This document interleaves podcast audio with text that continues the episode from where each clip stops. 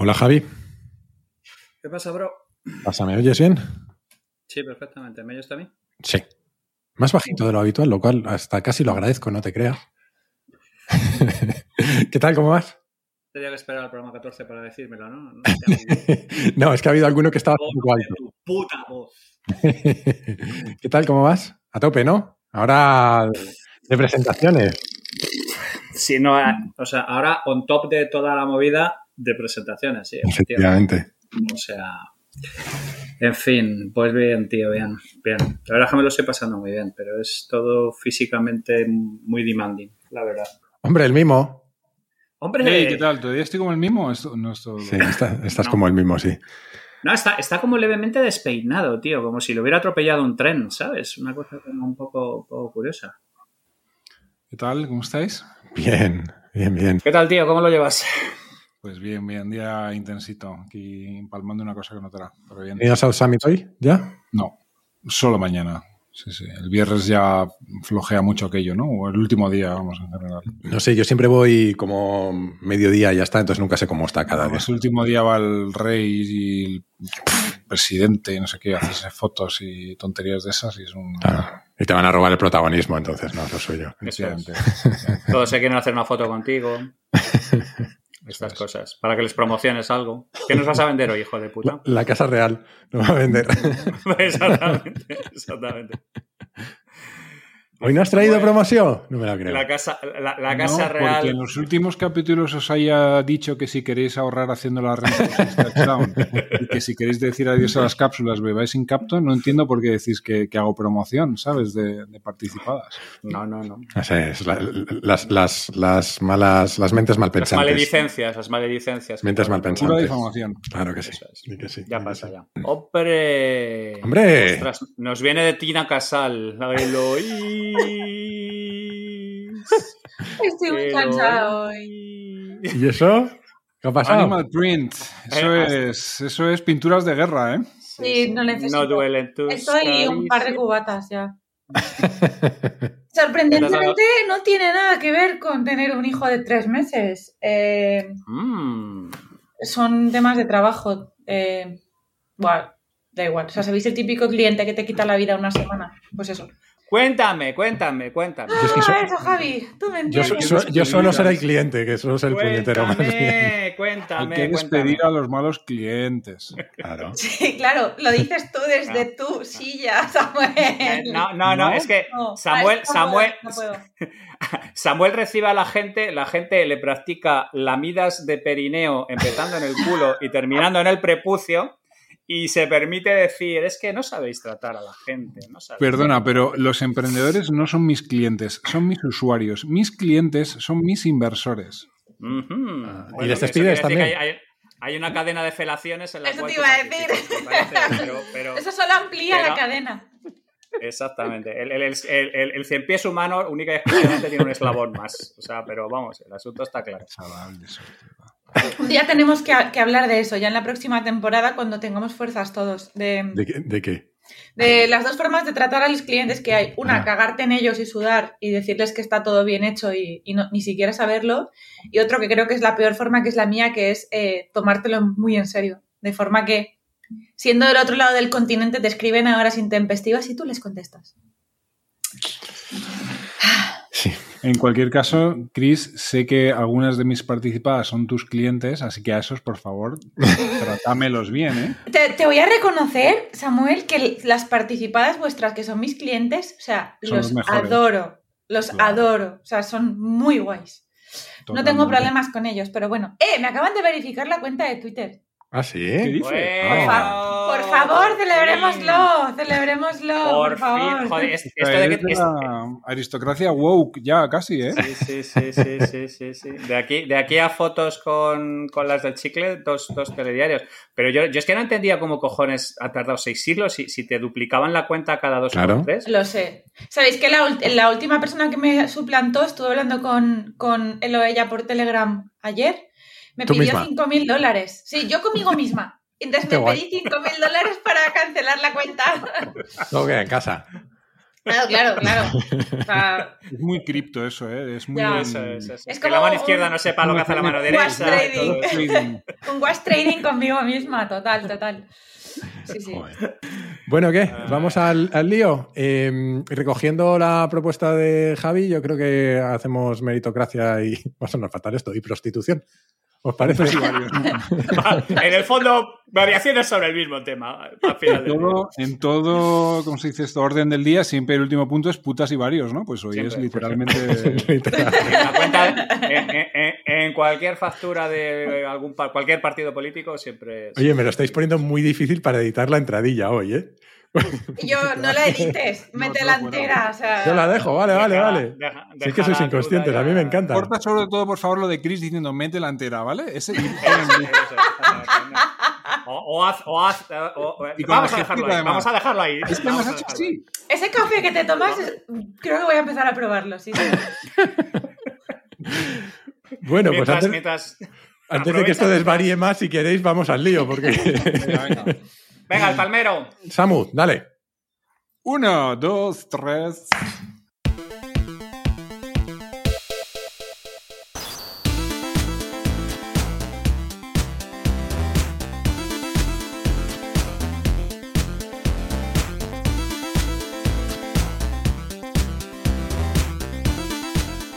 Vamos allá.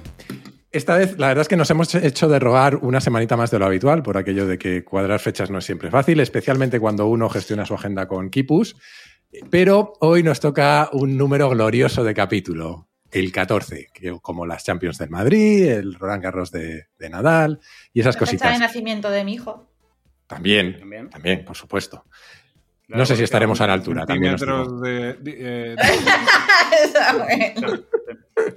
No, no, lo, lo he mandado esta mañana y eran los centímetros de los Leo.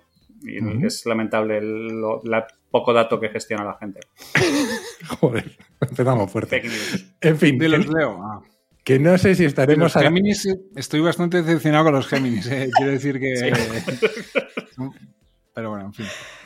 Jaime, hay vas a tener que ¿eh? poner orden. Aquí hay un patio, capítulo, hay un patio Vale, con vale. niños traviesos hoy. Vale, Esto va a ser muy complicado, pero va a ser divertido. Pero es que me la has dejado votando el hijo de puta con esa cara que tiene de Santurrón. Es que, además, efectivamente, esto tiene un poco de patio de colegio porque es el penúltimo capítulo de la temporada. eh, y yo creo que estamos todos como en los días esos previos a las vacaciones, que está todo el patio revuelto. Eh, para el siguiente querríamos hacer algo especial que contaremos al final, así quienes tengan el valor que, de aguantar hasta el final se enterarán. Eh, así que vamos al lío, si os parece. Aunque ya habéis, os habéis lanzado todos antes de las presentaciones, eh, hoy el azar había querido que el primer turno fuera para, para Javi, pero le voy a dejar para el final porque quiero que haga promoción de una cosa y así participamos todos. Eh, así que corremos turnos, eh, pero no sé si evitaremos la publicidad encubierta porque le toca al superhéroe de las promociones. ¿Qué nos vas a vender hoy, Samuel? ¿No has traído nada? No, lo he dicho, es que de verdad que, insisto, lo he dicho antes, pero porque os he hablado de que si queréis ahorrar eh, impuestos en la renta uséis tax down, o que si queréis decir a las cápsulas, eh, cápsulas bebéis en capto, no sé por qué decís que hago promociones de, de mis productos. No sé, pero el resto de participadas van a empezar a estar un poco celosas, o sea que seguro que te empiezan a escribir. Pero bueno, eh, por otro lado, veo que los rayos gamma no han hecho efecto en nuestra abogada preferida, que sigue sin ser verde, por más cansada que esté, así que le mantendremos el mote de reina del metaverso. ¿Qué tal, Chris? Muy buenas, ¿qué tal? Yo, nada, yo disputándomelo con, con una tal Isabel II eh, en holograma, pero bien, bien, bien, plantaremos cara. Claro que sí, claro que sí. Y ahora sí, le toca el turno al amo del calabozo, que además viene con un libro nuevo bajo el brazo, que a mí me ha llegado 10 minutos antes de la charla, o sea que ha, ha venido el de Amazon muy, muy bien, que se llama El pequeño libro de la filosofía estoica. Que Javi, debo decirte que la letra es un poco de Biblia, es un poco de, catequesis esto, ¿eh? Pero, pero tiene muy buena pinta. ¿Cómo has llegado a esto? para... Es un poquito más grueso, pero... Oye, que me Eh, entero esta semana, ¿habéis visto? Snoop Dogg tiene un tío contratado full time que le paga 50 mil dólares al año para que le... sí. le haga... Es que, es que hacer, hacer, hacer trompetas es un arte, tío. No, no te, no te vayas sí. a creer tú que es una cosa que puede hacer cualquier matado. Jaime, que tú contrataste al... Ay, Jaime, perdón, estoy muy cansada. Javi, ¿contrataste tú a alguien para que te escribiese el libro? Sí, por supuesto. Sí, por eso hay dos personas en la, en la portada. Está Es que a mí no me ha llegado. Es que a mí no me caen. A mí no me lo han mirado. Al Nis, metaverso yo, es que me, llegado. yo es que me lo he comprado, debo decir. Te queda fenomenal la barba, Javi. En la portada sales Javi, guapísimo. Ah, que sí, una cosa seria así como, no, es que los estoicos somos así. Nos, nos- ¿Pero qué pasa? ¿Que te hemos torturado mucho? ¿Que has acabado escribiendo un libro de estoicismo o qué? No, no, no, no, a ver, vamos a ver, que es que eh, me- eh, llevo un montón de compañías, tengo tres hijas, o sea, el libro de estoicismo se escribe solo, no hay ningún problema. No, pero en, realidad eh, es todo mucho más legendario, porque nosotros íbamos allí al editor, a Guillermo y yo, a, a venderles otros dos libros, que al final no sé si los editaremos con ellos o terminarán en otras eh, editoriales, porque nos han llovido las, las ofertas, porque la gente no tiene ningún criterio. Claro, desde que sales en este el podcast. editor- Exactamente, es, es que es así. es- es que esto, es un- esto no es un podcast, esto es la karma. teletienda. Esto es la teletienda, amigos. Asúmenlo. Eh, Esto lo del podcast es una excusa, es un McGuffin. Y le dijimos lo, a lo que veníamos, dijo, pues mira, no termina de encajar con la línea editorial, pero es que estoy buscando a alguien para hacer un libro sobre, sobre escepticismo. Y entonces Guillermo y yo nos miramos así. ¿Tú- tú- ¿Os habéis leído el The Dirt, la biografía de Motley Crue? No, pero te he oído hablar de ella. Pues, pues, eh, empie- empieza con, con, con eh, Nicky Six mirando, mirando al, al, al batería, a Tommy Lee, en medio de un tren por el medio de Canadá, que se miran el uno en otro y, y el manager intenta detenerles porque ya cuando se ven ya y se tiran del tren en marcha porque sí, ¿no? Porque o iban drogados hasta los ojos o les parecía una buena idea o lo que fuera. Pues fue algo parecido. Nos miramos así Guillermo y yo y dijimos, oye, pues nosotros Pues mismos. Y, ahí, y aquí hemos terminado, efectivamente. Todo así de subnormal, marca de la casa. Siempre es mejor nunca saber cómo, cómo la salchicha, how this sausage is made, ¿no? Porque efectivamente, efectivamente, efectivamente. Nunca, nunca, nunca preguntes qué es lo que lleva la salchicha, efectivamente. Efectivamente, es- siempre, siempre cometo ese error, no sé por qué. Muy bien, además muy bien traído el tema de la salchicha, ¿no? Con- Sí, sí, Eso es, total. eso es. Muy, muy, a- muy, a- muy así, muy, a- muy a gale. Pero Javi, ¿nos Joder, vas a enviar una copia firmada o algo? Faltaría más. Sí, ¿no? Mándame la dirección y cuenta con ello. Todos, contadlo con ellos y allí lo tenéis sin ningún tipo de problemas.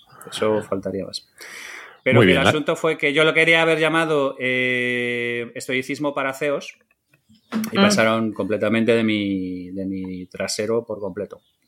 Porque yo lo que intentaba era plantear, oye, que bien- vienen duras, así que más vale que vayamos aplicando. eh, porque en, en- escribiendo sobre estoicismo normalmente ha habido dos grandes escuelas, ¿no?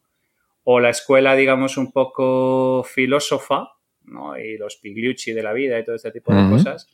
O el rollo un poco más zen, em, Holiday. modern, Ryan La Ryan Holiday, todo ¿no? este- todo este tipo de historias.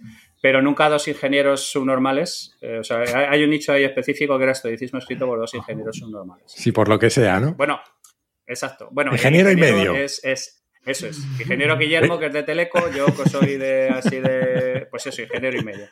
O sea, entre, entre Guillermo, el negro que le escribe a él y yo, pues eso, medio ingeniero en, en- en- en global. Así que, no, pero la verdad es que nos lo pasamos muy bien, porque además. eh, Pues si Guillermo se Guillermo canta- Teleco será respetable, cuanto menos, ¿no? Será una persona con un Eh, intelecto... no, no, no, vamos a ver. Eh, te voy a refrescar la idea de las rectas paralelas, eh, Samuel. Las rectas paralelas son aquellas en las cuales un ingeniero de teleco y una persona respetable se encuentran en el infinito. Ah. Ah. ¿Recuerdas el Ajá. concepto? La Esta es, la síntesis. ge- esta es la geometría que daban en informática. En fin, hechas algunas promociones que con Samuel nunca se sabe si son las últimas, pero bueno, vamos al lío, eh, porque tres semanas sin grabar dan de sí y se nos han juntado dos temas de actualidad. eh, y otro que lleva tiempo en la recámara que no creo que nos dé tiempo a tratar, pero bueno, lo, lo hemos dejado ahí como plan C. Eh, y el primero es algo de lo que hemos hablado de una forma u otra varias veces en el podcast, pero que vuelve a estar de actualidad, la meritocracia. Y dado que no hemos tratado mucho, habíamos pensado en complementar lo que hemos dicho hasta ahora con algunos ángulos adicionales. Eh, y voy a empezar por ti, Samuel, porque nos compartiste una tribuna en nuestro grupo de chat sobre si el ascensor social está estropeado y qué se está haciendo realmente para solucionarlo. Y, y la pregunta es muy directa, es ¿cómo lo ves tú? Y sobre todo, antes de que me olvide, por si alguien no conoce el término, ¿qué es eso del ascensor social? Uf, eh, que, que- que- que- que- que- o sea, espero que lo leyerais vosotros el artículo, porque si piensas que yo todo lo que os reenvío me lo he leído previamente, eh, Qué vergüenza. Eh, Estaba esperando no. este momento. La verdad es la verdad y es lo que tiene. Samuel, me estás dejando muy mal a los telecos. Eh, no, hombre, no, va- vamos por parte. vamos por No, no, ya lo hacéis, ya lo hacéis de natural, no os ¿Eh? preocupéis, que Samuel no. Ya, ya está el tema muy, muy, muy objetivado. A ver, el ascensor social entiendo que es la posibilidad de alguien que, pues, que nacen con medios humildes, una familia humilde, ¿no? Mm.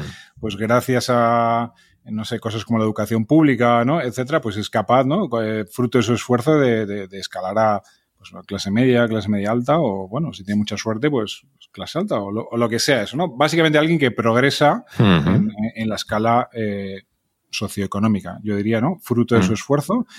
Y esto es cosecha mía, ¿no? Lo de la educación pública, pero entiendo que tiene algo que ver con eso, ¿no? De que, que exista.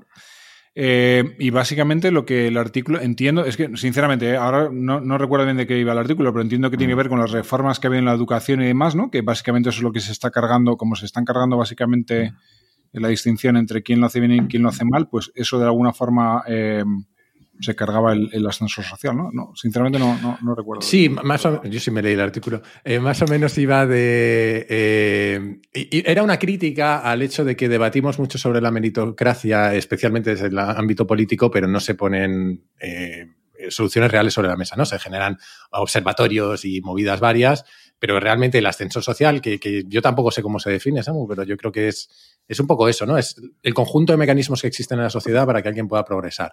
Eh, y, hasta qué punto hay de- determinadas personas que piensan, y yo me incluyo, que se está estropeando. Yo sí creo que se está estropeando. Creo que, estamos perdiendo algunas de esas capacidades, ¿no? Y en parte hablaban de la educación. Y Chris, tú mencionabas la educación también en el chat, ¿no? Hablabas de eh, que con los criterios de evaluación que estamos introduciendo probablemente estamos estropeando el, ascensor. No sé cómo lo ves tú. Pues yo, yo he de reconocer que me lo leí en vertical, ¿eh? Ni, ni, pas- ni sudé de él como Samuel, ni me lo leí en detalle como tú, Jaime, pero Sí, eh, sí, sí. A ver, básicamente yo creo que al final eh, la, la base de que ese ascensor pueda, su- pueda hacerte subir, entiendo que está en la educación, en la educación primaria, en la educación secundaria y luego en el bachiller, ¿no? Y creo que jugar con, además esto lo, te- lo conversaba ayer con, con- con gente, eh, toquetear los, los criterios y, y trucarlos para que beneficien los datos que cualquier partido político quiere conseguir es peligroso, porque al final jodes a, a- a los, jodes a los que menos tienes que joder y, y el ascensor social luego no, e- no es que no funcione, yo no creo que no funcione, es que, es que lo has viciado de alguna manera u otra. Entonces, Mm. Luego, si queréis, lo hablamos en detalle, pero creo que no hacemos ningún favor a, los, más jóvenes si en una época de tu vida en la que realmente lo único en lo que tienes que estar, enf- estar enfocado es en estudiar, eh, todo lo que, o sea, lo que se está, digamos, promoviendo es el, el pasar de curso con tres suspensos, el facilitar las cosas en un sistema educativo que yo considero, o sea, yo estudié en un sistema educativo inglés que para mí era duro, creo que el español no lo es tanto. Entonces, creo que, que aflojar las tuercas de un sistema que tampoco las tenía muy apretadas eh, no, no es mucho empiezo a recordar cosas porque yo sí me leí. ¡Ah! ¡Se lo acaba de leer ahora corriendo! Está el tío ahí con el móvil. No, no, no, no, no, no, no. No, y creo que un poco también eh, a- se quejaba de que algunos mensajes que se están transmitiendo a día de hoy en la sociedad, ¿no? Es que si te dedicas a ciertas temáticas eh, ¿no? de colectivos supuestamente minoritarios, oprimidos, y te dedicas a, ¿no? a enarbolar determinadas banderas, te va a ir probablemente mejor en la vida, o mucha gente le está yendo mejor que a la gente que se dedica a resolver otro tipo de problemas que probablemente atañen a mucha más gente, o que sean, no sé, es difícil no de cuantificar, pero que sean más importantes o, o lo que sea, ¿no? Pero un poco el mensaje es, oye, si te dedicas a, a, los temas que todos sabemos, ¿no? Que, están en la agenda hoy en día política, ¿no? Y, y si das, si mencionas determinados keywords, tu vida eh, va a ser muy fácil, ¿no? Mientras que, ¿qué le pasa aquí a...? ¿Qué? a- Te está No, no, imitando no. esquivando los charcos. Haciendo Matrix. Claro, no, es que, joder, no, es que luego, hay que tener cuidado porque luego cada uno, oye, luego se, se hieren muchas sensibilidades y no. Eso está. ya. Hay mucho culito por ahí delicado, efectivamente. ¿Qué prefieres que pongamos la cara a otros, eh, Samuel? No te preocupes, lo haremos, lo haremos. No, pero básicamente es un poco eso, ¿no? De, Mm. oye, si eres, eh, no sé. Yo, yo, eh, por, añadir una, una, una, apunte, y, ahora te doy paso, Javi, pero eh, a mí hay una cosa, y creo que os lo conté en el chat, que me genera cierta desconfianza con todo este debate de la meritocracia que tenemos ahora, y es que me parece que está muy orquestado políticamente. Y os conté, además, mi experiencia, que hace como cuatro semanas o cinco me, me escribieron de un programa de la tele para ir a hablar de meritocracia. Yo dije que no, porque me parecía que no, no había hecho méritos y porque me parecía meterme en la boca del lobo. Eh, pero justo antes de que se emitiera el programa y que se supiera que se estaba grabando, de repente empieza a haber mucho debate alrededor de este tema en distintos sitios, ¿no? Que me, da cierta, cierta tufillo de campaña orquestada, que me parece muy bien, creo que es un debate muy bueno a tener, pero me pregunto qué, qué motivos hay detrás de orquestar este debate, ¿no? Em, no sé si vosotros tenéis respuesta a eso o no. En cualquier caso, Javi, yo te quería preguntar también por algo que has tratado en los hilos alguna vez, que es, que es un poco la adecuación del talento a la realidad laboral, que es un poco lo que hablaba Samu desde otra perspectiva, ¿no? Samu hablaba de cómo si te enganchas a determinadas olas más o menos populares, independientemente de la utilidad que traigan a la sociedad, te va a ir bien, eh, pero también está la otra cara, ¿no? La de me, engancho a determinadas cosas que no tienen una realidad laboral. Eh, no sé cómo, cómo ves tú este tema. A ver, es que mm, este tema además me cae muy, me toca mucho la fibra. Em, así que voy a intentar morigerarme porque es un tema que saca, saca lo peor de mí en, ciertos sentidos. Yo creo que vamos hacia una catombe cósmica, pero porque coinciden dos cosas. Por un lado, parece que estamos eh, promocionando lo que habla Samuel, ¿no? De que si coges eh, eh, los saberes correctos, te puedes permitir ser un absoluto inaro en todos los demás. Ahí entran un montón de cosas muy folclóricas como las, lenguas regionales para poder acceder al empleo público y un montón de cosas eh, que a mí me parece que, que no terminan de convencerme porque a mí que se desarrollen las lenguas regionales me parece fantástico y fenomenal y son todas divinas de la muerte. Otra cosa es cuando las utilizas como herramienta electoral o como las utilizas como palanca, digamos, de alguna manera para separar entre los buenos y los malos, que es lo que ha estado ocurriendo en muchas ocasiones. Y ahora mismo toda la parte de la meritocracia es obvio que está siendo orquestada para un ataque eh, frontal y yo lo que alucino es que ahora mismo está diciendo que el ascensor social está roto gente que solamente tienes que levantar una generación o dos generaciones con respecto a ellos para ver eh, auténticos ejemplos de lo que de lo contrario a lo que dicen predicar. Entonces, eh, la meritocracia entra dentro de una categoría muy amplia que contiene un montón de cosas que son los programas complejos tratados de una manera simplona y muchas veces con carga ideológica subterránea. Entonces, eh, es absolutamente ridículo no entender que el privilegio existe y que hay un montón de gente que sale 10 casillas por delante de los demás y que debemos intentar solucionar este tipo de cosas y que evidentemente eh, algo tan malo y tan absurdo y tan horrible como es una dictadura, como la que tuvimos 40 años con, don Francisco y, sus, y sus monaguillos, eh, pues tenía sus cosas buenas en el que, por ejemplo, el ascensor social funcionaba a tope, porque había becas a todos los niveles, en todas las fases, y si tú eras un buen estudiante, te llevaban hacia arriba. De hecho, fueron las, las, épocas doradas de la ingeniería, las épocas doradas. Había, hay un libro maravilloso que se llama Los ingenieros de Franco, no sé si alguno de vosotros lo ha leído, de cómo de alguna manera Franco construyó una especie de escalera meritocrática donde arriba, arriba del todo estaban los ingenieros. Luego eso se Caminos, ¿no? Sobre todo. Caminos, sobre todo, efectivamente, grandes obras públicas, todo este tipo de cosas. Luego, digamos que de alguna manera, cuando llegó la gente del Opus y los tecnócratas, aquello se fue más un poco a la parte de negocios, pero, pero Franco tenía muchísimo, muchísimo valor, eh, digamos, la gente que estudiaba cosas duras. Entonces, yo ahora, últimamente han salido los datos, no recuerdo si era de la, de, de la PAU o qué demonios era, pero que el 33% de Andalucía estaba con un sobresaliente de media. Eh, o sea, tenemos una serie de señales muy, muy chungas por un lado, que se está relajando eh, la exigencia, y por otro lado, por la parte de la resolución de los problemas complejos, lo que yo digo siempre, que el listón está subiendo. Entonces nos encontramos con atletas más gordos que cuidan peor su, su carrera, que cuidan peor sus cosas y cada vez marcas más altas para entrar. Entonces el resultado de todo esto solo puede ser catastrófico. Y sobre todo además porque el problema es que se está abordando de una manera meramente ideológica, porque la mayor parte de la gente que toma decisiones sobre cómo gestionar el, ascensor social, luego sus hijos ya se ocupan de ir a los mejores sitios, colegios de monjas, colegios alemanes o, lo que haga falta.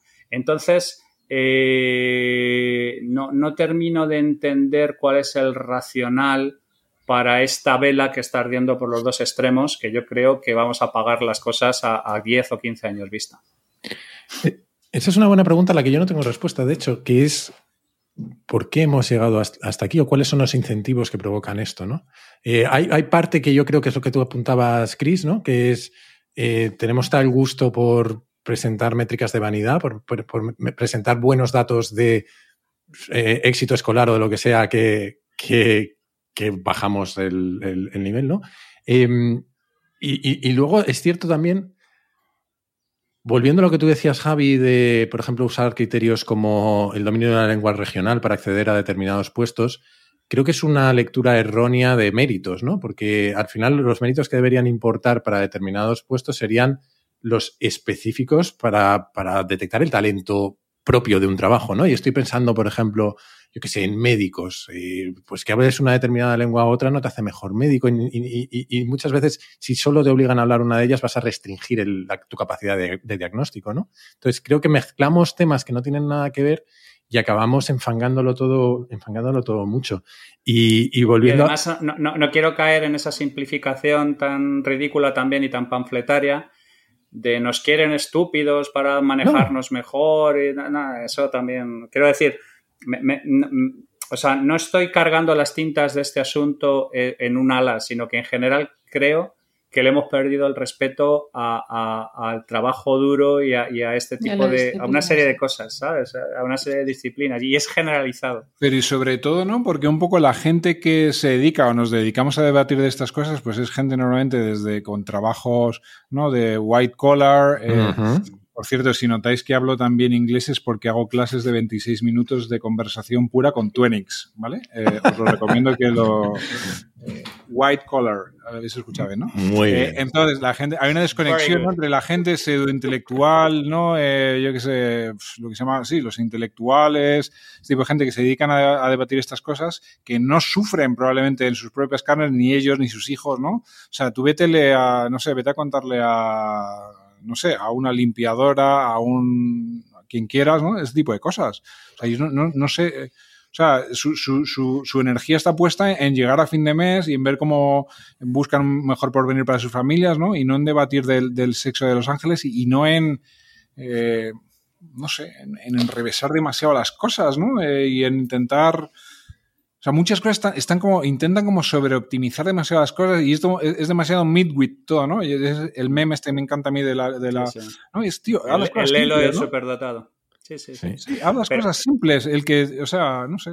Has tocado demasiado. De hecho, has tocado un punto que a mí me interesa mucho, que estoy siguiendo en la distancia, que es el debate que hay en Estados Unidos ahora mismo. Un puntito te he tocado, ¿eh? Que te interesa. Tanto... Eh.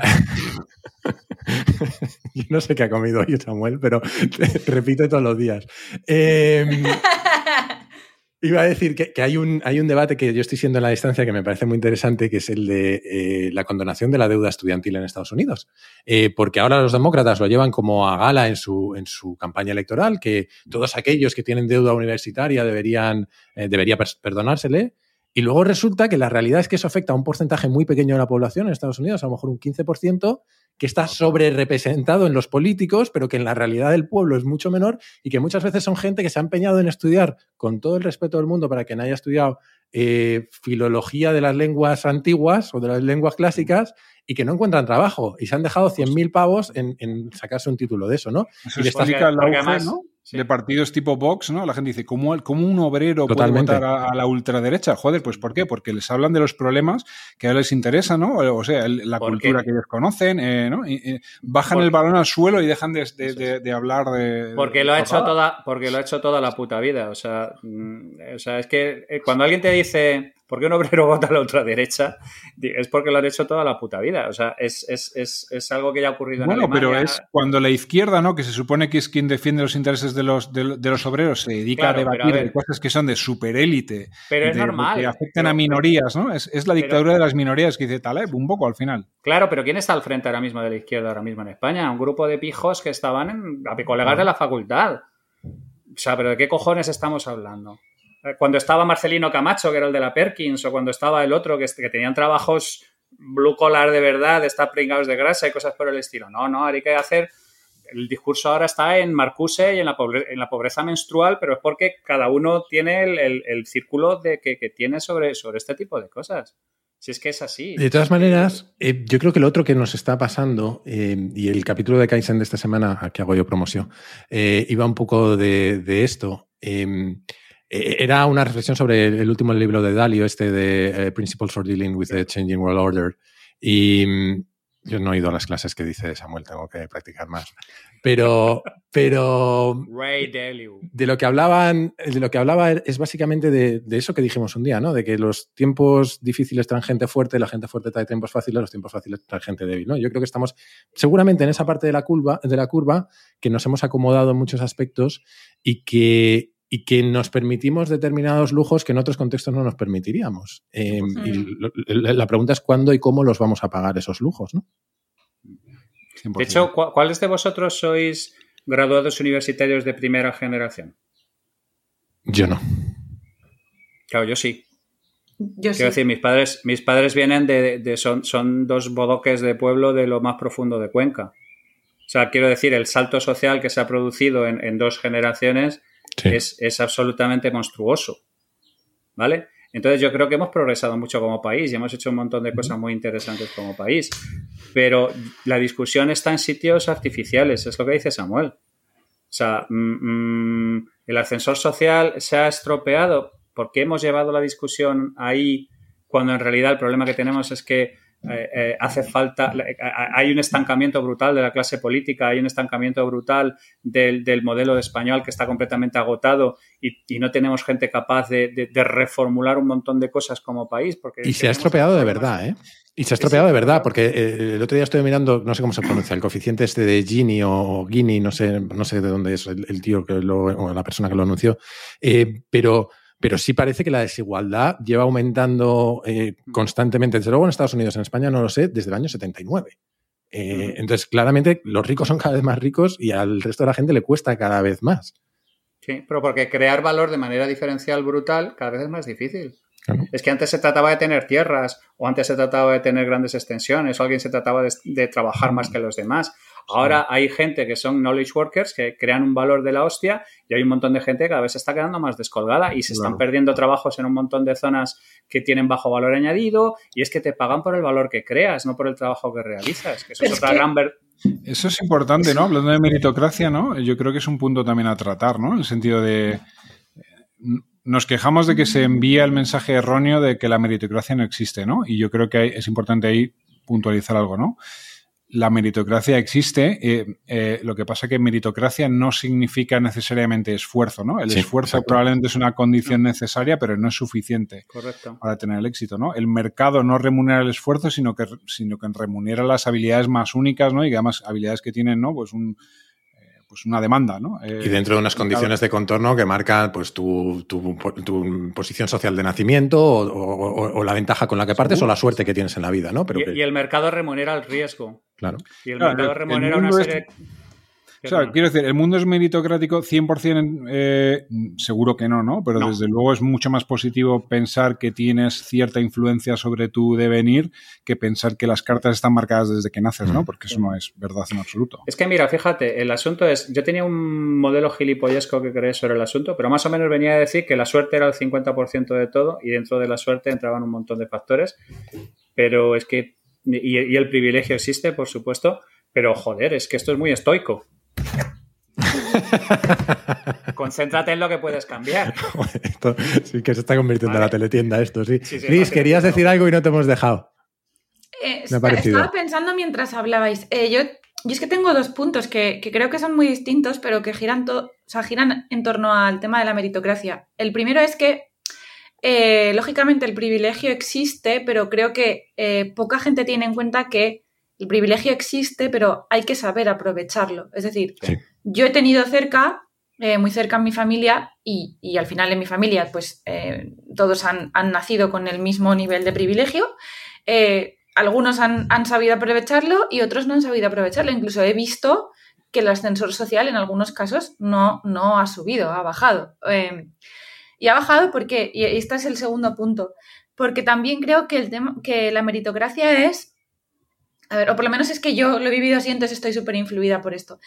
La meritocracia es, es algo en lo que te tienen que hacer creer y es algo en lo que tú tienes que creer y por lo que tú tienes que esforzarte, ¿no? Que lo decía Samuel, Samuel perdón, o sea, no es un tema de esforzarse, es un tema de eh, distinguirse y de, y de estar un poco despierto, sobre todo en épocas como la que estamos pasando, porque yo aplico el tema de la meritocracia a mi sector, que abogados somos, o sea, deben de haber más abogados en España que, que, que no sé, Que perros. que, que forcas, ¿no? Sí, que perros.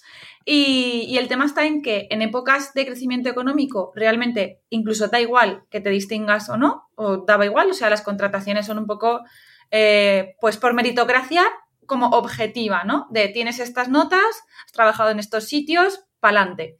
Sin embargo, en épocas como la que estamos atravesando, un poco más eh, de, crisis o, de un poco eh, reducir costes, es justo al revés. O sea, da igual las notas que tengas, da igual donde hayas trabajado, lo que busco es que me añadas el máximo valor posible.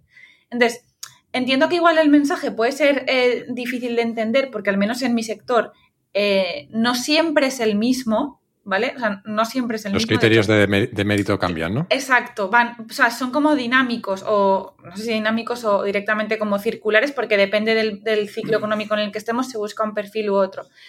Pero al final, y a mí me está pasando cuando doy clase a los alumnos de Derecho que se acaban de licenciar, todos me preguntan lo mismo. ¿Qué tengo que hacer para que me contraten? Y a mí ya no me, o sea, yo ya no les digo sacar las mejores notas. Yo hace ya años que les vengo diciendo, crearos una marca propia. Porque personas que puedan pagarse un máster, como, o sea, un máster carísimo para distinguirse, o sea, en el paro hay un puñado. Entonces, ya no vale solo eso. Entonces, creo que son dos cosas distintas. Una es que tú tienes que, o, o alguien tiene que, que, hacerte creer en que esa meritocracia existe. Y dos, eh, al menos en mi sector, la meritocracia o los criterios objetivos en, en función de los que se aplica esa meritocracia no son siempre los mismos. Hay, hay un tema... Sí. Perdón, Javi, dale, dale. Disculpa. No, no, es que, por ejemplo, es que Chris ha mencionado dos cosas importantísimas. La primera es, es, esto es tan cierto que lo que traíamos antes de los ingenieros de caminos que mencionaba, que mencionaba Jaime, yo uso mucho a los ingenieros de caminos como ejemplo en mis charlas, ¿vale? En los 60 había un catedrático de caminos aquí en Madrid que decía que los ingenieros de caminos tenían que ir siempre bien vestidos porque no sabías cuándo te iban a dar un premio. Y cuando yo hice mi investigación de los ingenieros de caminos a, principios de la década pasada, en el 2010 o algo por el estilo, había más de 5.000 ingenieros de caminos en el colegio en paro. O sea, es tan importante esto de que eh, tú eres, si tú puedes ser la niña de los ojos del mercado hoy y mañana comerte una señora mierda, que es que es un montón de cosas que la gente no entiende, y por eso aquello de trabajar en lo mío y este tipo de cosas. Y otra cosa que ha mencionado Chris, que es que una de las cosas que más negro me pone de todo lo que tiene que ver con la parte esta de, de, meritocracia, que era una de las cosas que, que, que, mencionabas al principio, que naturalmente se me ha ido completamente de la olla, pero tenía un punto bastante interesante que se me ha ido a cagar. El de la meritocracia, que te lo tienen, o sea, te tienen que enseñar a creer en ella, que al final eh, o sea, yo es que personalmente, por ejemplo, en, en, mi casa siempre me han enseñado. Ah, que... sí, sí, sí. Ya, ya, ya, ya, me, ya me acuerdo. Perdona, sí. es una, una, de las grandes peloteras que tengo con, con, los seguidores de Piketty y todo este tipo de cosas, ¿no? Ajá. Piketty viene a decir que si tú tienes dinero y poder, pues sí. para toda la puta vida y para sí. siempre jamás te has comprado la entrada a la casa de Willy Wonka y todo sí. ese tipo de cosas. Y yo mencioné en un hilo turras, no me acuerdo, la, la, fábrica de Cantimpalo, que está a la salida de Segovia, que eh, llegó el tonto de la generación, lo cogió y la quebró por completo. Y hoy he publicado un tweet de cómo para montar Disney World Walt Disney se tuvo que empeñar hasta las sí. pelotas y hacer un tema fuera de su empresa porque nadie daba ni puto duro por, por, por, por, el asunto y se tuvo que empeñar hasta las cejas, apostar su casa y apostar todo lo habido y por haber. Entonces, Este, sí, perdona. No, no, no, no, iba, eh, eh, eh, estoy completamente de acuerdo y en general hay una visión de que el ascensor solo funciona para arriba y se nos olvida que el privilegio también muchas veces, pues volvemos al, al el ciclo es aplicable a las sociedades y a los individuos y a las familias, ¿no? Tiempos fuertes, o sea, tiempos difíciles hacen gente fuerte y, viceversa. Hay un tema que no quería que dejáramos de tratar antes de cambiar de, al, al otro tema de hoy, que va a ser también entretenido, que es la gestión de la frustración. Eh, porque hablando un poquito de las, de las notas y demás, hablábamos de, cómo se facilita demasiado el paso de curso, ¿no? Eh, y el otro día en el chat, yo creo que no hace falta decir nombres, pero sí podemos decir situaciones, eh, yo recordábamos a raíz de determinados tweets que hemos visto, yo recordaba cómo cuando iba a hacer pitch, un pitch a, inversores con, con la empresa que tenía y nos decían que no, la reacción instintiva que nos salía es no tienen ni idea es eh, echarle la culpa que tienes enfrente, eh, decir, es que no entienden la idea. No, a lo mejor el que no entiendes eh, lo que pasa eres tú, ¿no? Y esto, Samuel, los tendréis que encontrar con situaciones así, ¿no? De gente que no, no, no, gestiona bien la frustración de un no. Y sobre todo que no aprovecha para aprender, que es lo, yo creo que ese es el problema. A ver, lo que tú dices de que muchas veces el emprendedor dice que el inversor no tiene idea, eso es totalmente cierto, ¿eh? Eso es lo primero. y luego nosotros nos, nos equivocamos muchísimo y ahí está un poco el arte de cada uno, ¿no? De nosotros intentamos, ¿eh? Y seguro que no lo conseguimos todas las veces, ni, pero vamos, al menos intentamos que todo el mundo que hable con nosotros, si hay una experiencia positiva en el sentido de, pues, por supuesto, obviamente que le tratemos lo más rápido posible, eh, ese tipo de cosas, ¿no? Que realmente importan mucho. Y luego, oye, si, si es un sí, si es un no, pero a lo mejor en el proceso pues le hacemos una pregunta medio inteligente que le hace pensar en algo que él no había pensado o que le hace ver algo como no lo veía, pues, pues bueno. Eh, luego está ahí, ahí cómo, cómo, das el feedback, ¿no? De, del por qué has tomado una decisión u otra, ¿no? Y hay diferentes escuelas. Hay gente que es muy de Creo que en general la gente agradece bastante que les un feedback lo más honesto posible. Eh, claro, ahí lo, más complicado obviamente es cuando no te convence el emprendedor en sí, ¿no? Y ese es el principal factor, pues eh, bastante complicado de transmitir eso, ¿no? Eh, y, hay, otra, hay otra gente que de verdad es la inmensa minoría, ¿no? Que, se revuelven un poco, ¿no? E intentan rebatir. Y yo ahí mi regla siempre es eh, nunca feedback con feedback, ¿no? Eh, claro. No, no, suelo, a no ser que sea algo, no sé, excepcional, pero... Es que cuando, cuando decía que no, que el, el, emprendedor reacciona diciendo no entiende, el que está enfrente no entiende la idea, eh, yo creo que muchas veces los emprendedores, y aquí me voy a incluir en el grupo, lo que no entendemos es que a lo mejor no estamos jugando al mismo juego la persona que tienes enfrente y, tú. Tú a lo mejor tienes una idea que crees que va a ir por un lado, pero a la persona enfrente no le encaja porque no va a escalar lo que tú, lo que cree que necesita que escale, ¿no? Y a veces hay un mismatch y no aprovechas para aprender de ese gap. Eso por supuesto. Lo que yo creo que es lo que da rabia, entre comillas, ¿no? Y lo que es absurdo, ¿no? Es las generalizaciones, ¿no? Las, o sea, efectivamente, seguro que has hablado con 10 inversores y a lo mejor dos efectivamente no han entendido nada de lo que les contabas y, punto, ¿no? Pero la generalización, ¿no? Estas de los inversores son idiotas, no se enteran de nada, eh, no sé, ahí es donde yo creo que la gente suele, suele equivocarse, ¿no? Sí. sí. No sé si queréis añadir algo sobre esto de la gestión de la frustración. Sí, o sea, a mí me parece un tema interesantísimo. De hecho, yo llevo diciendo que, o sea, llevo pensando que es la base de muchísimos problemas sociales que tenemos a día de hoy, muchísimos. Eh, el no enseñar a tiempo a, tolerar la frustración, eh, pero a nivel, a nivel negocios, o sea, cuando tú decides montar una empresa, eh, vender un servicio o un producto y antes de hacerlo te estás revolviendo contra una persona que no te lo está comprando, creo que es la, el red flag. Yo tampoco doy clases, pero lo intentaré, Samuel, eh, el mayor red flag que te puedes encontrar en la vida. O sea, em, yo, por ejemplo, personalmente, yo a mí las, las, el feedback negativo em, me hiere en el orgullo bastante, porque soy bastante perfeccionista. Entonces, yo lo que hago es, con, con, con mis clientes, o sea, yo soy masoquista, yo pregunto directamente, ¿qué estamos haciendo mal? Y tengo algunos clientes, tengo uno en concreto que me flipa, que directamente me dice, Chris, que no te moleste esto que te voy a decir. Entonces yo ya ahí ya sé que viene la hostia, ¿no? Eh, pero me encanta, me encanta porque eh, no hay mejor feedback que el de una persona que, está trabajando contigo al que tú le estás intentando vender algo y que, los, y que no está recibiendo lo que espera. Entonces, a mí me parece un masoquismo necesario o un daño necesario para poder crecer y hacerlo mejor. Si te cierras a eso, o sea, creo que lo, que lo único que vas a poner en el mercado es una soberana mierda. Javi, hablábamos un día, recuerdo, de eh, competencia consciente, eh, competencia, eh, perdón, incompetencia inconsciente, incompetencia consciente, etcétera, y de cómo, por ejemplo, en el, en el campo de, de, la gente con superdotación es muy habitual que su primer grado de frustración tenga que ver con montar en bicicleta, ¿no? Que es de repente una habilidad inesperada o diferente para ellos. no sé cómo, cómo ves tú este tema de la frustración. A ver, yo estoy de acuerdo con Chris en que el, la bajada del umbral de la frustración nos está destrozando.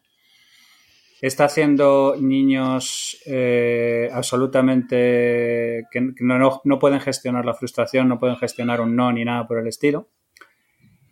Y, por ejemplo, en un tema como lo que hacemos nosotros de Complex Problem Solving, eh, el, el, tema lo tenemos tan lo tenemos tan, tan metido en la cabeza que tenemos una especie de moto que es algo así como que, que a veces se gana y a veces se aprende. Eh, nosotros vamos a cagarla tantísimas veces por, por, la naturaleza exploratoria de lo que hacemos que el que no sea capaz de procesar la frustración es que no va, no va a poder hacer nada con nosotros trabajando con este tipo de cosas. Y la superdotación es otro campo absolutamente bestial, donde si no eres capaz de gestionar el hecho de que no todas las cosas en la vida te salen tan maravillosamente bien a la primera como las cosas que te salen de manera natural, estás jodido a un, a un camino de frustración. Eh, yo ya he cubierto mi cuota de promoción por hoy, pero es que la parte de estoicismo va mm. precisamente de todo lo que tiene que ver con esto, no, no, no con, ser un, no con ser un seco ni un tío desagradable, ni una persona que todo no le afecte, ni nada por el estilo, que es la adopción clásica, sino ser consciente de que a veces las cartas te vienen mal y que las tienes que jugar y que tienes que saber cómo gestionarlas y que no todo te va a venir de cara ni nada por el estilo. Y que si tú procesas de manera adecuada ese tipo de cosas, pues te puede hacer alguien más grande. O sea, el asunto es que a nadie nos gusta que nos rechacen. Todos queremos ser queridos, todos queremos que nos salga todo bien, todos queremos que nos den palmadas en la espalda pero es que es mucho más importante que eso, es el proceso de aprendizaje. Y el proceso de aprendizaje, yo no sé vuestra experiencia particular, pero yo en los únicos sitios donde he aprendido es donde me he dado una hostia y donde he aprendido de verdad es donde la hostia ha sido a dos manos y, con, y con todo el hombro, ¿sabes? Entonces, como el proceso de aprendizaje va asociado a la frustración y al dolor, yo doy la bienvenida a la frustración y al dolor, aunque sea un tanto antitético, mm. porque sobre todo lo que quiero es aprender y lo que quiero es mejorar. Entonces, si no entiendes eso y no eres capaz de gestionar esto, eh, estamos haciendo una sociedad de, de, de, que, que, necesita babysitting de adultos constante, que es una cosa que es la que más me cabrea. Y una de las cosas que ah, voy a echar menos de, mensa cuando me vaya es el constante babysitting de adultos. Está bien porque em, estamos generando un montón de necesidades a la gente de ir a las clases que decía inglés, eh, Samu de inglés, porque estamos saltando un montón de anglicismos hoy, no sé por qué. Total tenéis que pedir a vuestra empresa que contrate a Twenix. 26 minutes. Promoción subliminal. Te lo la, gente está ¿eh? cansada, la gente está cansada de, estudiar gramática y no ser capaz de hablar. bueno, después de, que sorprendentemente no cabreáramos demasiado a casi nadie con el debate que tuvimos sobre el aborto en el último programa, eh, no sé por qué, parece que nos ha parecido buena idea meternos en otro tema con alto potencial de cancelación, y es que la actualidad en los últimos días está eh, dominada por otro debate, el de la nueva ley de la prostitución que el gobierno quiere sacar adelante. Eh, comentábamos en el chat que ni siquiera teníamos muy clara cuál era la situación legal actual de la prostitución en España eh, y supongo que mucha gente estará igual. Así que dado que me lo he tenido que buscar, si queréis eh, lo explico en dos minutos y así centramos un poco el contexto. hasta lo que yo he entendido, básicamente ahora, ahora mismo la prostitución en España no está regulada. Ejercerla no es legal ni ilegal consumirla no es legal ni ilegal y lo único que está tipificado son algunos eh, asuntos alrededor de la prostitución como la explotación, es decir, el proxenetismo y por supuesto todo lo relativo con menores. Eh, dicho de otra manera, que tener un establecimiento donde haya gente ejerciendo la prostitución es legal, pero el dueño no puede obtener beneficio económico de quien se prostituye o contratar a esa persona. Eh, y lo que es lo mismo, que genera otros problemas derivados, es que una persona que ejerce la prostitución no puede ser empleada de un tercero ni ser autónoma para hacerlo. Con lo cual, eh, eh, aboca a, un- a- a quien la ejerce a estar fuera de la sociedad en, en much- de muchos aspectos, ¿no? Eh, ahora mismo la propuesta del ¿Y gobierno comete un delito fiscal si hay un intercambio ahí de pasta? es, es todo en B, lógicamente. En- Entonces es un poco, ¿no? Sí, Curioso. pero, pero lo último que esperaría yo en la vida es ver un actuario de Hacienda notificándole una inspección a una prostituta. O sea, sería la última, desde luego, pero vamos. Yo, yo como espero cualquier cosa. ¿Te Eh, acuerdas aquel episodio de, de Grison de CSI que, que se medio enamora de una dominatrix y sí, allí, sí, con su cara de sí, palo sí, y entra en el dungeon? La del flequillito, sí. Eso es, eso es. Pase, Sí. pase, señor inspector Povedilla. Aquí, eh, pues aquí es Así donde es. introducimos por vía y ahí lo dejamos. No he visto yo ese capítulo. Sí, sí. En cualquier caso, ahora mismo la propuesta del gobierno creo que es básicamente ampliar los casos que se castigan. Eh, por Mm. ejemplo, a- a- a- lo que- eso que se llama la tercería locativa, que es decir, tener un local donde de manera habitual eh, y con ánimo de lucro se facilita la prostitución. Es decir, los locales empezarían a estar prohibidos. Eh, y también castigar a los clientes. Se está hablando de ca- castigar a los clientes con multas de 12 a 24 meses o mayores si la persona prostituida es menor. Eh, lo que es curioso es que en el, en el Congreso de los, Diputa- de- de los Diputados se están debatiendo también otras cosas alrededor de esto, como si de- directamente prohibir la práctica de la prostitución o si la pornografía se considera o no prostitución. Que aquí nos metemos en, debates realmente complicados. Así que tenemos un buen, buen melón. Eh, creo, que, creo que algo que hicimos humildemente bien en- con el tema del aborto fue atacarlo en espiral. Empezamos por el marco que cada uno teníamos para pensar en, en esto y lo fuimos criticando entre todos. Eh, yo- así que sugeriría que hiciéramos algo parecido. Y como veo a Cris haciendo muchos aspavientos y, de- y- y preocupada por el tema, le voy a dar la palabra primero a ella. Hostia, estoy flipando. O sea, A priori, No sé, ¿tú cómo crees que se debe afrontar pero- este debate? ¿Tú cómo crees que se debe o afrontar? sea los- yo lo siento, debo de estar muy cansada y ya con, con como, como diría, como diría hoy Samuel, con el chichi para pocos farolillos, pero uno. Sea, lo de la Una frase típica de Samuel. claro. Sí, hoy, hoy específicamente con la salchicha y tal y cual podría decirlo perfectamente. Eh, lo puede decir en inglés, que seguro que lo dice pss, con un acento británico perfecto. Pero. For o sea, Little Lantern. Exacto. Fua, que estamos llegando al punto ya de lo de la pornografía me parece, o sea, una broma. Pero en cuanto a la prostitución, vamos a ver, si es que, no sé, o sea, ¿cómo creo que debería abordarse? Yo creo que al final, en lo que podemos estar todos de acuerdo, es en que la gran lacra de la prostitución es el proxenetismo. O sea, el proxenetismo. Eh, y, y- y pregunto, ¿estamos todos de acuerdo en que puede haber mujeres que quieren ejercer libremente la prostitución? O sea, entendemos que hay mujeres y hombres, sí. Ella, ella, él, X. Y viceversa. Personas que quieran ejercer la prostitución, vale. Entonces, yo creo que eh, es un tema muy complejo, que sería más para Javi, pero creo que, que el problema aquí está en, en el proxenetismo. O sea, eh, la prostitución es una, es, es una actividad que, pueden, que puede querer ejercer una persona libremente y lo que no entiendo, sí que entiendo que es un tema político, no lo entiendo desde el punto de vista racional, el ¿Por por qué ser tiene que del diablo, ¿eh? Eh, Vaya por delante que estoy de acuerdo contigo, pero por tocar las pelotillas un poco. Dale. ¿Y, y vender órganos? ¿Qué tal? ¿Puedo, puedo vender. eh, ¿Puedo vender un riñón mío? ¿A Lo alguien? dices por lo de quién es dueño de su propio cuerpo, ¿no? Y hasta dónde. se Sí, en el sentido de, oye, yo soy libre de prostituirme, ¿no? Pero pues también soy libre de vender un riñón si me apetece. Pregunto, ¿eh? ¿Sí o no? A ver, es O- que o hasta en, qué en- en punto hay mi... ciertas actividades que deben estar prohibidas porque se supone que son tan perniciosas para ti que aunque no te des cuenta te estás dañando psicológicamente, físicamente, yo qué sé, no sé. Yo es que tengo el recordar- problema de que Ah, soy extremadamente liberal, entonces no soy la persona para contestar a esa pregunta porque a mí el paternalismo estatal eh, posiblemente me falta madurar, pero es algo que, que no entiendo. Yo, Entonces, no- mira, no yo te puedo creo, contestar. creo que el que va a llevar la contraria hoy soy yo, eh, me parece. Eh, has mandado antes un vídeo, Chris, nos has mandado en el chat un vídeo de Escotado y yo creo que lo que más admiro de Mm. Escotado es eh, su capacidad de cambiar de opinión, ¿no? Y su, su, eh, honestidad intelectual de decir, voy a cambiar de opinión. Preséntame nuevos datos y cambiaré Claro. de opinión. Y, y yo esto me hago conmigo mismo un debate circular con la prostitución. Voy de un punto A a un punto B y vuelvo varias veces, ¿no? Y desde el plano más teórico, estoy de acuerdo contigo, Chris, eh, seguro que hay, eh, eh, teóricamente tiene que haber personas que pueden eh, decidir ejercer libremente la prostitución. Eh, pero yo creo que el debate realmente es cuánta de la libertad que, creemos que existe realmente existe. ¿Cuántas, cuántas de esas personas realmente eh, están libremente ejerciendo la prostitución? ¿no? Porque la inmensa mayoría de ellas son personas en riesgo de exclusión social, personas que no tienen los papeles eh, como para tener ningún otro tipo de trabajo o gente que se ha visto en situaciones muy complicadas.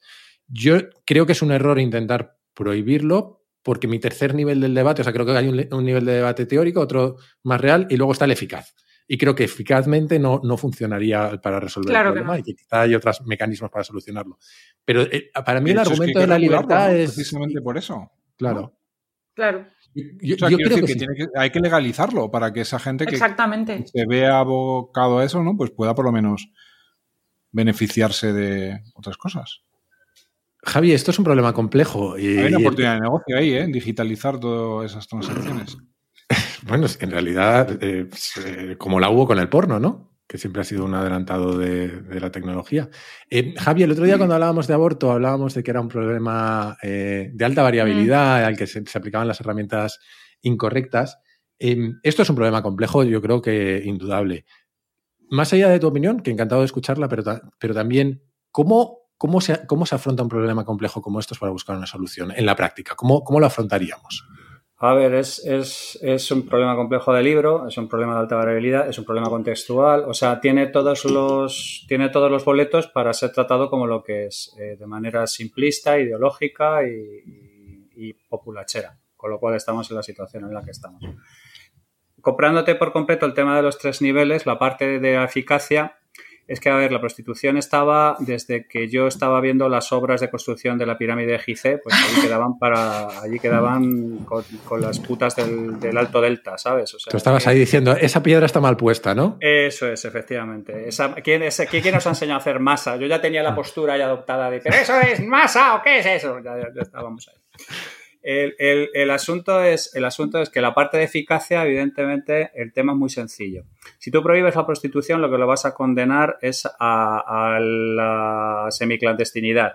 Va a haber más problemas, más problemas de higiene, más problemas de salud, más problemas de, de absolutamente todo tipo, ¿vale? Porque esto de suprimir la prostitución entra dentro de aquello tan de los elfos y las hadas y a estas cosas a las que decimos que, se han traído últimamente. Suprimirlo, eh, perdón, en un país que es uno de los países donde más prostitución se consume del mundo. Esa es una estadística, por cierto, que ronda por ahí y que he visto refutada varias veces en cuanto a de dónde se sacan los datos y cómo se hicieron las encuestas. ¿eh? No sé si es cierto o no, pero imaginemos que es cierto. tenemos, el mayor prostíbulo de Europa. Eh, eso es. vamos a imaginarnos que tenemos el grado de prostitución que hay en Letonia, ¿no? que con el frío que debe hacer allí, pues no debe molar mucho asomar la chorra.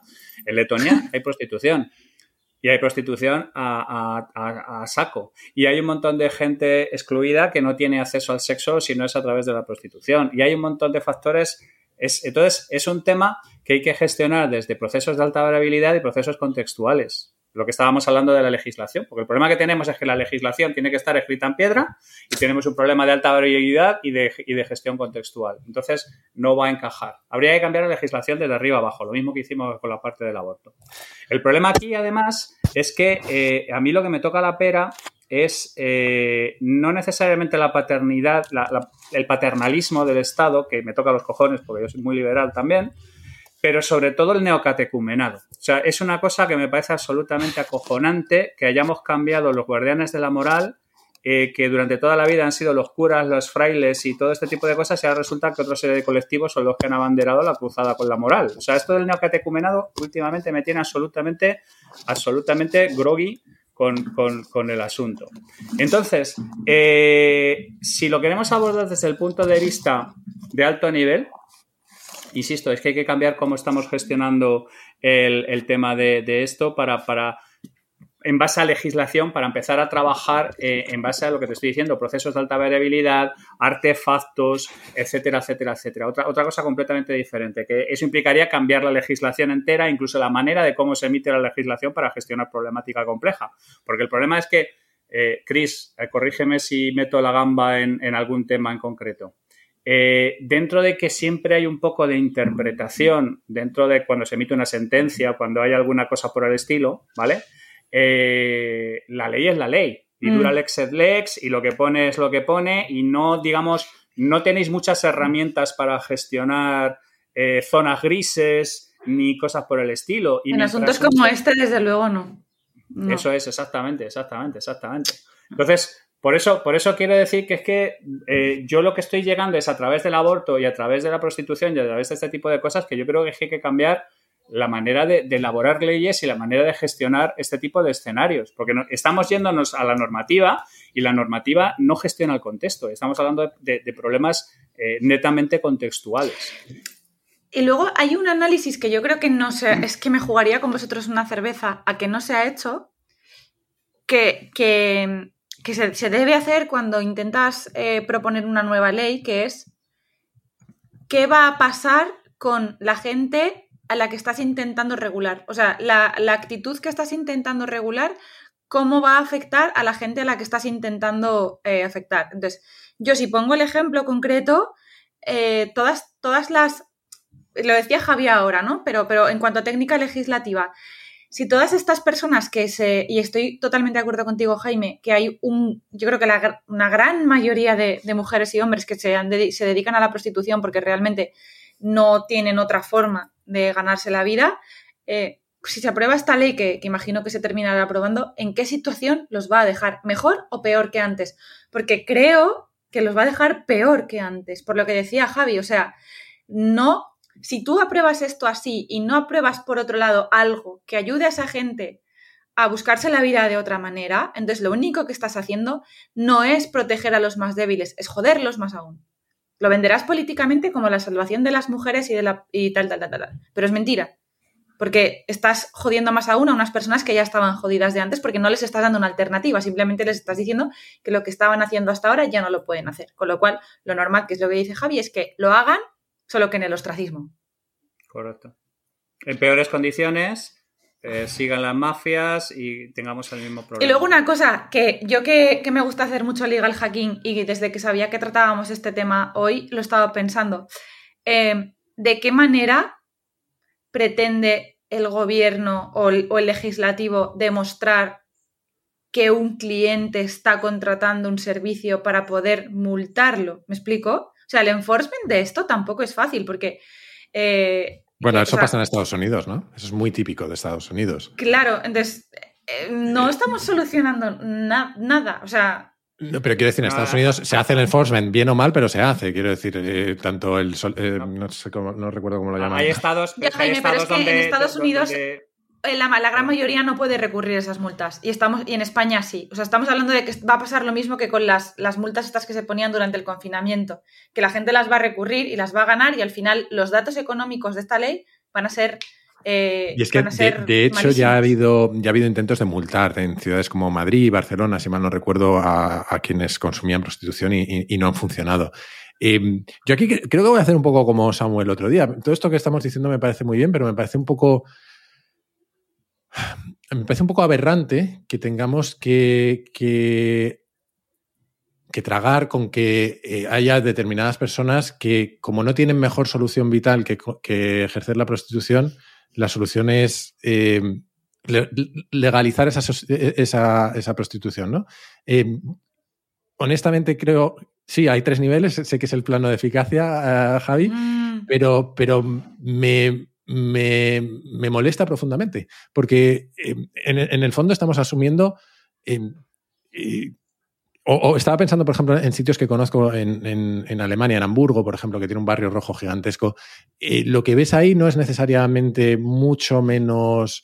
Em, eh, mucho menos empobrecido, mucho menos marginal que lo que puedes ver. Sórdido. bueno, sórdido seguro, pero, pero mucho menos marginal que lo que ves en, ciudades españolas. Y allí es legal. Eh, no tengo claro que solucione mucho el problema, que creo que soluciona la parte de alrededor del problema, pero no sé voy a intentar, voy a intentar ser lo menos. Lo, más breve posible, no sea que, que, Samuel se me duerma, pero lo más brutal posible. El, el tema aquí es. Em, nuestra clase política está absolutamente incapacitada para resolver problemas complejos. No hemos gestionado una puta reconversión bien, no hemos resuelto absolutamente nada. Entonces, yo me tiro a esa opción por pura eficacia y por pura lógica. Pero lo que habría que hacer realmente son planes de reconversión y de reinserción de ese Mm. tipo de personas en cosas que pudieran hacer. Y a largo plazo, además. Y a, la- y a largo plazo y con gente que tuviera puta idea de cómo hacerlos. Como, como eso entra con los elfos, las hadas y, y los Mm. Pokémon, pues entonces yo llego aquí, pero llego aquí por, por eliminación, Jaime, no por convencimiento Mm, moral. Mm. Mm. Sí, sí, está claro. Sí, sí, sí, no, no, yo creo que moralmente todos estamos de acuerdo. Mira, yo tengo, yo tengo ahora mismo, yo tengo ahora mismo una compañía que le estamos dando la, la vuelta y les estamos eh, haciendo que se metan en temas de recruiting tecnológico de gente neurodiversa. ¿Vale? O sea, estamos intentando traer a gente al mundo tecnológico, gente trans, gente, gente jodida, puteada, de difícil inserción y todo este tipo de cosas. Esta gente hace más colocando a tres personas en riesgo de exclusión social en una compañía para poder hacer trabajo tecnológico que 50 leyes de mierda como estas que son pura demagogia para, para, para sacudir el, el de, de, de- de los... Uf, lo que iba a decir. O sea, es que, es que de verdad, la, la incompetencia de la clase política y la alegría con la que se gestiona este tipo de, de cosas, única y exclusivamente por pura bandera populista, me, me quema la sangre. Ya, pero ojo, cuidado, no sé, yo no lo veo tan claro, ¿eh? Me, me parece complicadete, ¿no? Porque, por ejemplo, ¿por qué está prohibida la esclavitud, ¿no? Yo, yo podría contratar a alguien como mi esclavo, ¿no? ¿Por qué no puedo hacerlo? A ver, Es Samuel, que no ahí hay, ahí hay un matiz, que legal, Sam- Samuel, que, a ver, que, que no, es, no es lo mismo. O sea, eh, la esclavitud significa literalmente ser dueño de otra persona. Ok, vale, pero no me lo aceptes. Claro. Es que no estamos Claro. hablando de la Pero que prostitución. como que aceptamos que, esté bien- que estén prohibidas ciertas cosas a alto nivel porque son reprobables a un nivel casi moral, ¿no? Por así decirlo. Esto no es tan diferente, ¿no? Eh, si, si aceptas un poco la tesis de Jaime de que la mayoría de la gente lo hace un poco casi en contra de su voluntad o, o porque se ven forzados a ello, ¿no? Lo cual también escuchándolo me llevaba clarísimamente a concluir, ¿no? Que en ese caso lo que tienes que hacer es no castigar a la prostituta, No, eso sino está claro. castigar al cliente O- que es el que, está, el que se está aprovechando de una persona en una situación desfavorecida, ¿no? Por, por- ser, por ser em, claros, eh, creo que nadie ha planteado castigar a la prostituta ni multar, pero sí, pero sí prohibirlo. Multar. El- el- no, no, pero creo que ni multar, ¿eh? Multar al cliente. Creo que eso sí está planteado. Eh, pero, pero solo por responder brevemente a lo que tú decías, eh, Samuel, o por añadir, es que al final todos los umbrales que marcamos creo que son arbitrarios y tienen que ver con dónde hemos puesto las líneas. Yo no- creo que la, que la pornografía sea equiparable a esto, pero no deja de ser una- una- un umbral o, o una frontera que hemos puesto y hemos dicho esto es distinto de esto otro. Y lo hemos hecho por criterios muy soft, por criterios eh, muy cualitativos muchas veces. Ostras, yo no sabría explicarte por qué, pero a mí así de instinto, ¿no? Me, me- me sale que sí, sí que lo veo diferente, ¿no? La, Es que sin- mm, yo creo que al final aquí eh, lo que pasa es que, que nos termina confundiendo el- el- la justificación política que se nos da de esto, que es, eh, es que tenemos que proteger a la mujer. Entonces, con proteger a la mujer ya es el aborto, la prostitución, la pornografía. Es que lo siguiente será eh, la conciliación laboral y te obligaron a contratar más mujeres que hombres. O sea, es que esto al final es lo que decía Javi. la es- capa de hombres en la plaza. es un debate que no tiene fin, porque si lo llevas al extremismo, pues lo llevas y ya está. Entonces yo creo que ahí es donde nos confundimos, pero, pero a ver, yo no creo que, que sea ni parecido, me pasa como a ti Samuel, o sea, es inst- instintivo, que, que no me parece ni parecido, pero posiblemente porque eh, en la pornografía, hay en, en la, en la prostitución, el nivel de proxenetismo que, que hay no debe de ser comparable al- al que hay en la pornografía. O sea, b- básicamente estamos hablando de, de un tema que tiene que ver con, con- con el grado de libertad que tiene la persona que lo está Correcto, enfrente, ¿no? Correcto, sí. Pero ese grado de libertad muchas veces probablemente se deriva de los, del volumen de ingresos que generan, ¿no? De otra cosa. Eh, Y, y mucho ojo porque la tasa de suicidios entre actrices porno es casi el doble de la población normal. claro, quiero decir decir que, que lo tenemos relativamente normalizado, pero que de nuevo es, un- es un- una frontera relativa, también relativamente arbitraria. Pero yo vuelvo, pero yo vuelvo al tema. O sea, eh, la única manera de gestionar fronteras arbitrarias es diseñando procesos de alta variabilidad, gestión contextual y, y caso por caso. Y eso implicaría recrear casi de nuevo la, o, hacer una especie de legislación específica para este tipo de procesos, donde se abordara en lugar de en base a, la legislación y en base al poco margen de interpretación que tienes del asunto, se, interpretara como que esto es un tema de máxima variabilidad y estamos usando otro tema diferente a cómo hacemos cosas que está claro. La edad son, o sea, es que hay cosas que son blancas o negras, pero aquí, como estamos hablando de que el límite es arbitrario y es muchísimo gris, yo personalmente creo que hasta que no seamos capaces de procesar leyes que trabajen con este tipo de entornos, vamos a, a, caer en trampas de oso constantemente. Pero ¿y cómo todo... se aterriza eso, Javi? Es que lo dijiste el otro día y me quedo con la misma pregunta. Fenomenal, sí, caso por caso, pero ¿cómo se hace eso? Hostia, es que necesito un programa para contártelo entero, tío. Y traerme además a la gente nuestra de procesos de alta variabilidad. Y, y... Pero básicamente quiere decir que, eh, que hay una serie de mecánicas a la hora de escenificar las reglas del asunto que no son de proceso, sino tienen que ver con una especie como de una creación de una serie de objetos y una serie de reglas para interactuar. Un poco como pasar de programación modular a programación orientada a objetos. ¿Vale? Es casi un, cambio de cómo funciona ese tipo de cosas. Entonces, de este tipo de mecánicas saldrían un montón de cosas que no están escritas en ningún sitio, derivadas de la mezcla de los artefactos que has creado, las reglas que has determinado y el contextos que permites. Es a ver, como... a, al final es una, es una, ley como mucho más de, de, de, un grano mucho más fino. O sea, sí, como dinámica, que... es, es, es, dinámica. Tú lo que estableces es una especie de reglas. No es un corsé. Exactamente. Y, y, ese, y se metería ese caso en concreto con una serie de circunstancias concretas y saldría un tema. Es una hipersegmentación en el fondo, es una hipersegmentación, ¿no? Exa exactamente, exactamente. Y modelado contextual y una serie de cosas que es que ahora mismo, tal y como está hecha la legislación, está hecha para cosas que son blancas y negras, pero no para gestionar estas zonas grises. Bueno, volviendo al plano de eficacia, yo no sé cómo de, de factible es hacer eso, ¿no? Es, es, es, es, muy complicado porque además habría que cambiar un montón de maneras de operar. El mundo legislativo, el Chris, corrígeme de nuevo, es, es eh, una, el, el, templo de los reyes. Eh, o sea, algunos colegas míos deben estar todavía por ahí. O sea, son sitios rancios, son sitios apolillados, son sitios complicados. O sea, en, en, la capa esta de tres historias está en, en, el, en el tema de lo muy difícil pero sería la manera que habría de gestionar este problema, porque es que si no vamos a estar con esto, es que el debate de la prostitución tiene cuántos años tiene esto. Bueno, y luego hay, y nos, nos, falta una dimensión que no hemos mencionado, ¿no? que es la famosa ventana de Overton, ¿no? ¿Qué, qué ideas son no, aceptables en, en, determinados momentos, ¿no? Que, que, que, que incluso la propia sensibilidad hacia determinados problemas nos va cambiando con el tiempo, hacia determinadas situaciones. Eh, yo creo que hemos dejado claro que no lo vamos a solucionar nosotros, pero, no, claro, claro. pero, pero bueno, espero que haya sido interesante eh, para todo el mundo. No sé si quer queréis añadir algo, Chris, no sé si querías decir no, algo. Que, que nosotros no lo vamos a solucionar, pero desde luego ellos tampoco. Menos, si me apuras. Bueno, eh, yo no, no suelo hablar bien de los políticos, pero creo al menos que es un problema que hay que abordar. O sea, creo que la definición que hemos hecho al principio de esto está fuera de la regulación, esta gente está fuera del sistema completamente, me parece un problema. Eh, y creo que se presta... Vale, te lo compro, Jaime. Yo solo te añado una cosa, eh, te lo compro totalmente. Siempre que no, con... que no, se haga daño a quien se quiere proteger, claro.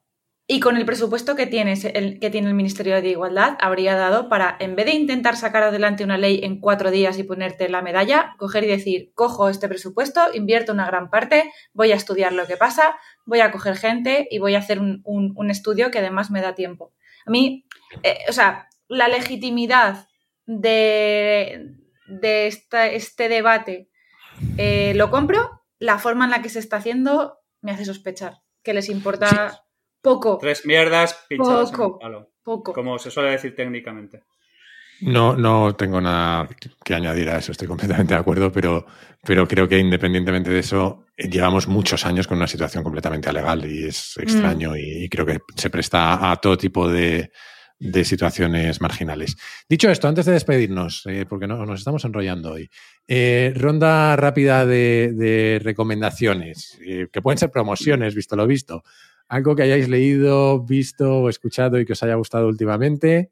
Si tenéis que pensar, yo tengo alguna preparada, o sea que si queréis voy yo primero. Vale. Pues le doy, voy a hacer otra promoción de un colega de, de Javi que no me tenéis pagado suficiente. ¿eh? Eh, me ha llegado el libro de Mónica y de David, eh, de Upgrade, que se van a pasar por, por Kaizen pronto. Eh, que es un libro muy Kaizen en realidad, porque el 80% de los temas que tratan los he tratado en el podcast y, y está muy bien. Eh, y trata un poco ¿Les, de... ¿Les estás acusando de algo? No, les, les estoy dando las gracias de haber escrito este libro antes de que lo hiciera yo, porque me habría dado mucha rabia ponerme a escribirlo y que se me adelantaran. Eh, no, creo que está muy guay, porque es, una, es eh, un conjunto de ideas sobre cómo mantenerte actualizado y en ese debate que teníamos de meritocracia y de cómo tener un perfil a prueba de que cambien las cosas, creo que está muy bien. Así que esa es mi recomendación de esta semana. ¿Quién va? ¿Quién se anima?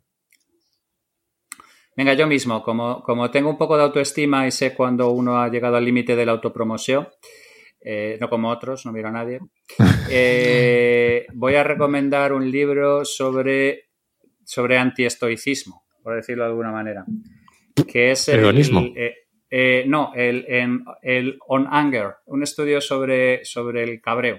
El sobre la mala flojismo. Al- No, no, no, el, el- el cabreo, la mala hostia, el, el dejarte llevar por tus emociones de, de Agnes Carlar, que ha salido hace relativamente poco y que me ha encantado, porque plantea el... mm, Nunca había visto yo el cabreo de esta manera y es, digamos, como una respuesta legítima del cerebro para cosas que te superan Mm. y que en, en lugar, digamos, de alguna manera, dejas, es como una especie de válvula de escape como en las ollas express para estas cosas que si las dejas dentro te terminan comiendo el alma. Es, es una especie de mecanismo de, de- una especie de toma de tierra y es un libro de filósofos, con lo cual hay un montón de cosas que hay que leer dos o tres veces hasta que te enteras realmente de qué es lo que quiere decir los hijos de puta, porque les gusta más el, el alambiquismo que, que la hostia. Pero me ha gustado mucho y me lo acabo de leer y, y como es algo casi anti con respecto al tema, pues me, me parece... Lo, lo- lo dejamos para otro, lo dejamos para otro día si quieres, pero creo que es Jordan Peterson el que dice que el cabreo es una respuesta social necesaria para Sí. marcar los límites a otras personas y demás, y que Sí, sin sí, cabreo sí, no sí, podríamos convivir eficazmente. Em, ¿Quién quiere ir? ¿Samu? Venga, ¿Te yo. animas? O Chris, venga, dale. Yo, rapidísimo. Eh, yo esta semana he estado viendo en Ratitos Así Muertos la nueva temporada de Love, Death and Robots. Y hay varios capítulos que, sobre todo estos que te pintan un futuro. Bueno, es que a veces es un futuro y a veces incluso parece como un pasado distópico total. Me flipa la- la- los debates que al menos a mí me provoca tener en la cabeza, sobre todo con temas de tecnología y tal. La recomiendo un montón. Pero Yo son la episodios independientes como Sí. Black Mirror. Sí, sí, pero es que Black Mirror es chunguísima. O sea, Black Mirror te vas a dormir jodidísimo y hundido en la Sí, sí. Love, Death and, Love, Death and Robots es más de plantearte como... Muchas veces son debates mo- morales que aquí nos encanta tener. No, y además está guay, es animación, Javi. Eh, Sí. Vamos, la, la última no lo sé, pero las dos primeras Sí, eran sí. animación y es una animación es. alucinante, cada una distinta. Está muy Cada guay. capítulo eh, tiene un estilo, un diseño, está guay, está guay. Qué guay. Lo mío no sé si es tanto una recomendación, ¿no? sino como una especie de confesión. ¿no? Estoy atravesando un periodo muy estoniano en mi vida. Nunca había antes, conocía obviamente las canciones míticas de los Rolling Stones, ¿no? pero últimamente me estoy empapando bastante de su ¿Te estás metiendo heroína? discografía. Eh, eh, no, Noche. no, Eh, y la verdad que me está, no sé, les he cogido mucha simpatía personal y eso me hace que quizás mire con otros ojos su obra. Bueno, obviamente son quien son, ¿no? Pero estoy disfrutando como un enano, la verdad. Me paso todo el día escuchándolos, o sea que... Vetusta Morla Next, Samuel. Eso de es. Tusta Morla, mira, mira, mira. Ojo, que hoy te puede Un saludo responder para Un cualquier saludo cosa. para Vetusta. ¡Hola, Vetusta, colega! ¿Sabes venirse un día? Hoy Samuel está unleashed y te puede responder cualquier cosa. Cuidado con lo Me que encanta. En fin, eh, creo que nosotros volvemos en principio en un par de semanas, más o menos. Antes de que se me olvide, habíamos dicho que para el último capítulo de la temporada eh, Ey, ey. tenemos una eh, petición a la audiencia, a ver si se anima. Mandadnos vuestras preguntas. Vamos a hacer un Ask Me Anything, un Pregúntame cualquier cosa. No sé cómo se llama en castellano esto. o sea, ya- eh, te dirá. Lanzad vuestras preguntas e intentaremos montar algo alrededor de todas las preguntas que lleguen. Cuanto más raras y más creativas, creo que mejor, o más difíciles, o lo que se os ocurra. Dicho lo cual, volvemos eso, más o menos en un par de semanas, si conseguimos cuadrar agendas y si Putin lo permite, porque yo nunca lo sé. Y hasta entonces deciros eh, lo típico, que os suscribáis a vuestra plataforma de podcast preferida o en YouTube, que se lo recomendéis a otras personas, que nos sigáis en Twitter, arroba nada que ganar y ahí podéis mandar las preguntas, o también las podéis mandar a nada que ganar podcast, arroba gmail.com. aunque siempre avisamos que no vamos a poder responder, esta vez vamos a intentar responderlas en un, en un capítulo. ¿Se me olvida algo, Chris? Sí, por supuesto, que lo sentimos. Samuel, el que más, por todas las promociones que os está enchufando, pero ¿ya solo queda un capítulo? Pero son para mejorar vuestra vida, no lo siento en absoluto. Al revés, demasiado poco. Lo sentimos los demás. Claro que sí, claro que sí. Todo por la generación de demanda. Cuidaros mucho. Un abrazo Adiós. a todos. Os voy a confesar que mientras estábamos grabando los, últimos segundos de- del pod, eh, mi hijo en el comedor se ha cagado en la mano de Borja y necesita oía, limpiar oía- aquí. oía- oía unos berreos de fondo. que- que Pobrecito. parece- o sea, parece- no, no, no. Se ha cagado. Charlie, aguanta, Charlie, sé fuerte. No te Eh, preocupes. que Eh, tengo a Borja con la mano llena de caca ahí fuera. Vale, y pues que si queréis entrar. coordinamos eh, fecha por WhatsApp Venga, va. para que vayas a rescatarlo rápidamente.